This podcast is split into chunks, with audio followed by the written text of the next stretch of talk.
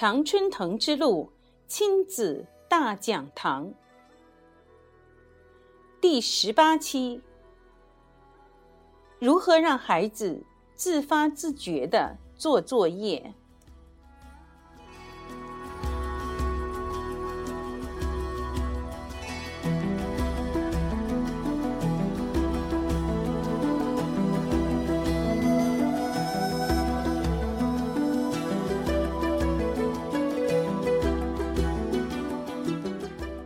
亲爱的听众朋友们，欢迎您收听亲子大讲堂第十八期的节目，我是莉迪亚。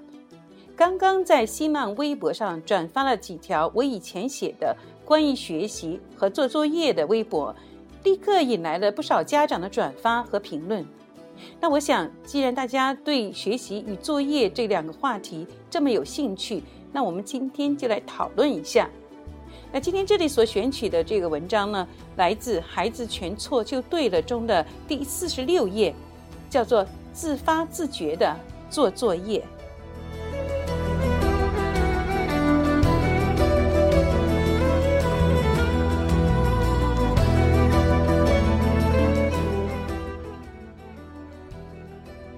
每个孩子都有自发自觉的潜质，这种潜质。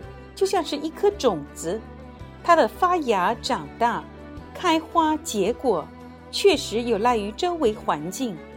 家长要做的是给孩子这个时机，不是催苗，而是育苗，并加上耐心的等待。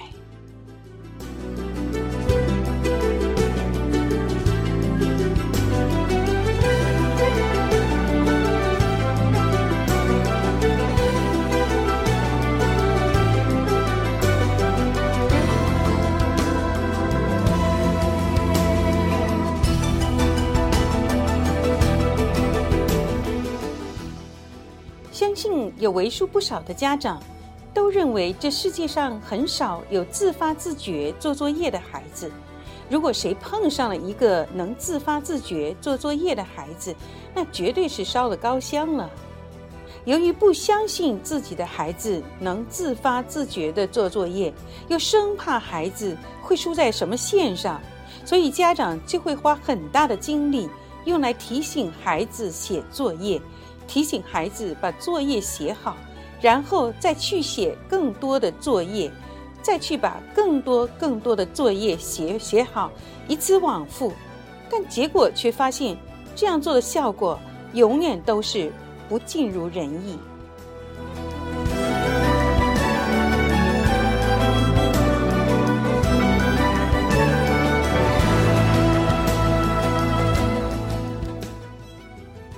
前些年，新西兰的公立学校还没有给学生留太多的课后作业。记得有段时间，女儿的所谓课后作业就是一本大大的图画书，放在一个专门装书的袋子里。学校里每个班上都有自己的小小图书角，孩子们可以挑选喜欢的书带回家看。有些不喜欢阅读的孩子，可能就会去看一些类似于绘本的书，基本上都是图。而女儿喜欢图和文字都有的书，那这种作业呢，孩子们都愿意做，老师也从不检查，你看了就看了，没看也没关系。但是到了小学五六年级的时候，会有定期的作业，费时不会超过每天十五分钟，孩子们总是很快就弄完了，然后就出去玩。到了近两年，学校实行了一种新的国家标准。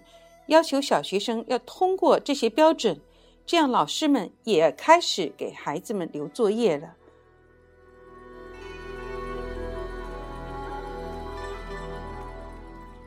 通常上了初中以后呢，学生的作业才会多起来，但也不是多到那种做不完或者要做很久的状态，三十分钟到一个小时就能搞定。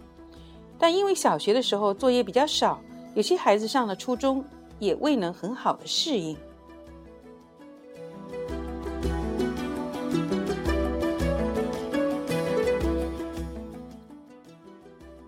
哲哲就是这样一个男孩，上了初中七年级了，十一岁了，对作业这个问题还是不能适应，所以每天妈妈的工作都是放学了先检查他的书包，看看有什么是需要今天要做的作业，有什么是需要本周内完成的作业，然后帮儿子分类，然后呢就开始监督孩子做作业。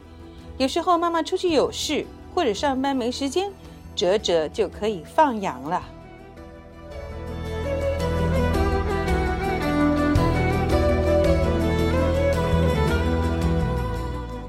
哲哲的妈妈很着急，她天天工作很忙很累，又要管孩子的作业，真心太辛苦了。可是孩子自己不能主动做作业，那又该怎么办呢？于是哲哲的妈妈找到了我，问我有什么好办法吗？我说办法肯定有，就看他愿不愿意做了。哲哲妈妈立刻说，他什么都愿意做，只要孩子能自发自觉地开始做作业。通常家长都会这么说。我说好，让我们来看看应该怎么做。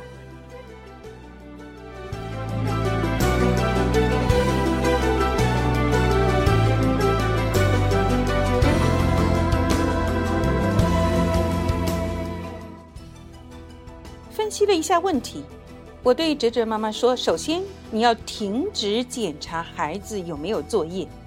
把这种检查变成问孩子问题，但是问问题之前，一定要先看看孩子的情绪好不好。问的时候一定要自然，否则就变成质问了。你一质问，孩子就不愿意说了，这样就还是不能达到目的。但是我不鼓励问有没有作业这个问题，因为孩子未必喜欢你问这样的问题。所以，最好的方法是：一，放学后见到孩子的时候，先观察一下孩子的情绪，看孩子是否正常或者比较高兴，指的是他的情绪。若孩子正常或比较高兴，就开始问一些诸如“今天在学校如何啊？有什么开心的事儿跟妈妈说啊？”此类的问题。那第二，接着才能问：“在学校里还做什么了？”老师有没有让你回家做什么事啊？通过巧妙的提问，把有没有作业的问题给问出来。第三，最好的办法是只问孩子在学校有什么快乐的事情，而不提作业的事。那这样呢，孩子因为在学校快乐了，心里就记挂着学校，也就把学校的事儿记挂在心里，包括作业。第四。不让家长提作业，是因为这本身是孩子自己的事，你提就是在帮他，你总是帮他，时间长了，孩子就会有依赖感，而且会有他是给妈妈做作业的这个观念，所以慢慢的就会越来越不愿意做了。记着，家长要把孩子的事还给孩子，然后他才会把这件事当成自己的事。然后才会自发自觉的去做。这么做的好处是先顾及孩子的感受，表明你首先在意的是孩子，而不是孩子的作业。这样子孩子比较容易接受，同时亲子关系不至于受损。另外，问问题的方式，过一段时间呢，要更新一下。如果孩子对你的问题不再有兴趣，那你就不要再问了，至少不要问同样的问题。孩子很容易变化的，所以想以一成不变的方法来与孩子进行沟通是比较困难的，而且你会很容易发现孩子的不耐烦，因为孩子会表现得越来越不听话。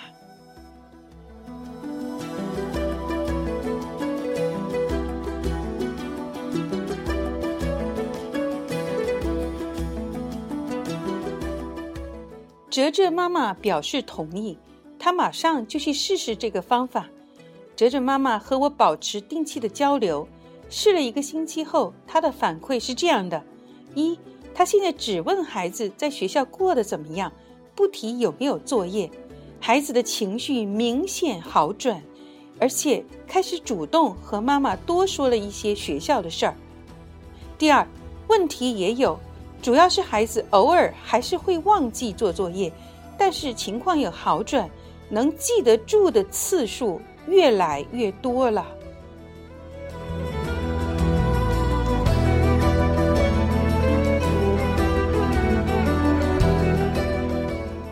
我告诉他要等待，为了孩子能自发自觉的做作业，为了能让自己有朝一日不再操心孩子的作业，现在付出的一切都是值得的。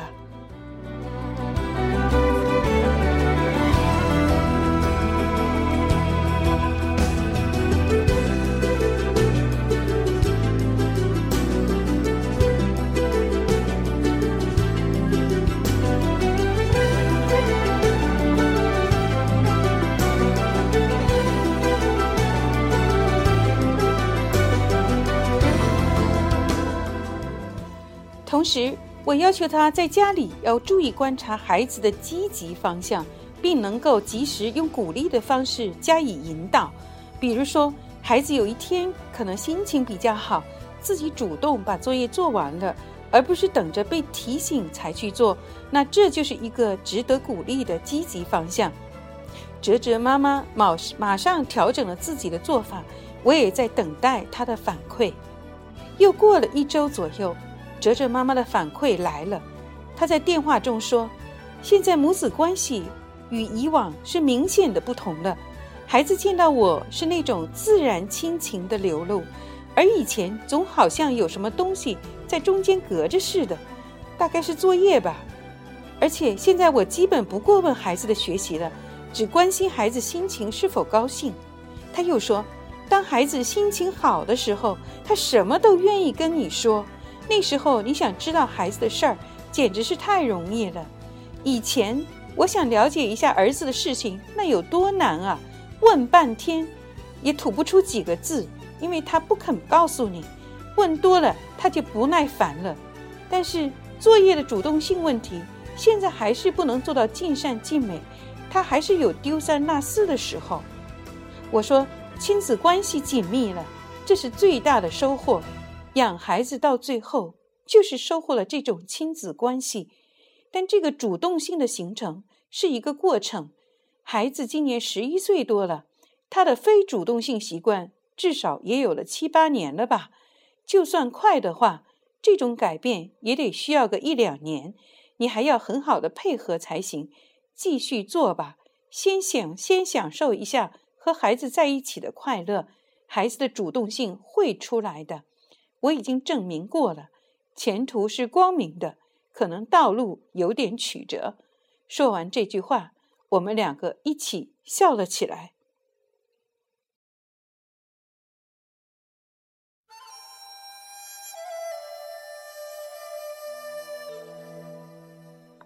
就这样，我们时不时的交流着情况，讨论和分析应对的方法。时间慢慢流逝。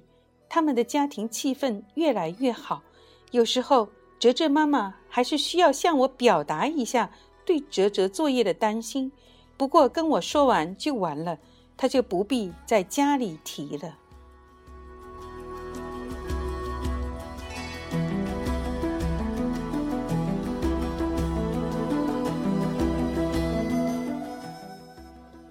这天一大早，哲哲妈妈的电话就打来了。听上去很激动的样子，他说：“我跟你说啊，你说的那种孩子自发自觉的主动状态，我今天终于看到了。”我一听，赶快问：“你是怎么看到的？”他说：“这几天呢，哲哲生病了，昨天就没上学，然后说今天上学。昨天晚上自己把上学的东西都准备好了，然后就睡了。结果睡到凌晨三点多钟，他一下子起来了。”原来是睡觉的时候想起来还有一个作业没做呢，赶紧起来准备做。我一看就说：“不要现在做了，一来你生病了，老师想来也不会说什么；二来你也可以早晨早点起来，赶在上学前做完就不就行了吗？”结果哲哲一定要马上做，还说他自己知道怎么做，不需要爸爸妈妈帮忙的，还让我们都去睡觉去。结果我们就继续在床上躺着，假装睡觉。过了有一个小时，我们听到他关灯上床的声音。早上起来的时候，他还是有点迷迷糊糊的，但是很高兴地说：“妈妈，我把老师留的作业都做完了。”我说：“你怎么会在睡觉的时候想起来作业的事儿呢？”他说：“他也不清楚，但是在他心里肯定是有这件事。”我听了哲哲妈妈的叙述，恭喜他终于等到了孩子自发自觉的主动做作业的时候。我完全体会得到他喜悦的心情，也明白这个举动对一个家庭的意义。它意味着家长从此以后可以从每天唠叨孩子作业的状态中解放出来，孩子的作业也不再是家长的一块心病，从此以后慢慢会变得舒心许多。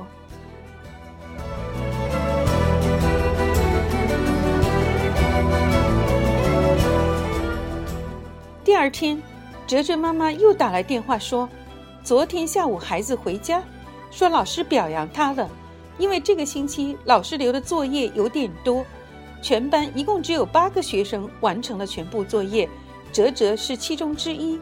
而哲哲其实可以不用做的，因为他请了病假。可是哲哲不仅做了，还做得很好，老师就特别表扬了他，哲哲当然开心了。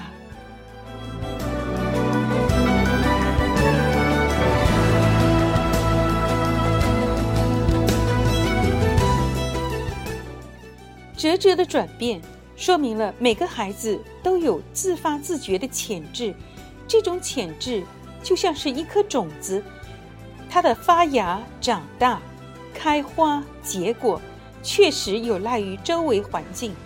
家长要做的是给孩子这个时机，不是催苗，而是育苗，并加上耐心的等待。但家长这样做的前提是。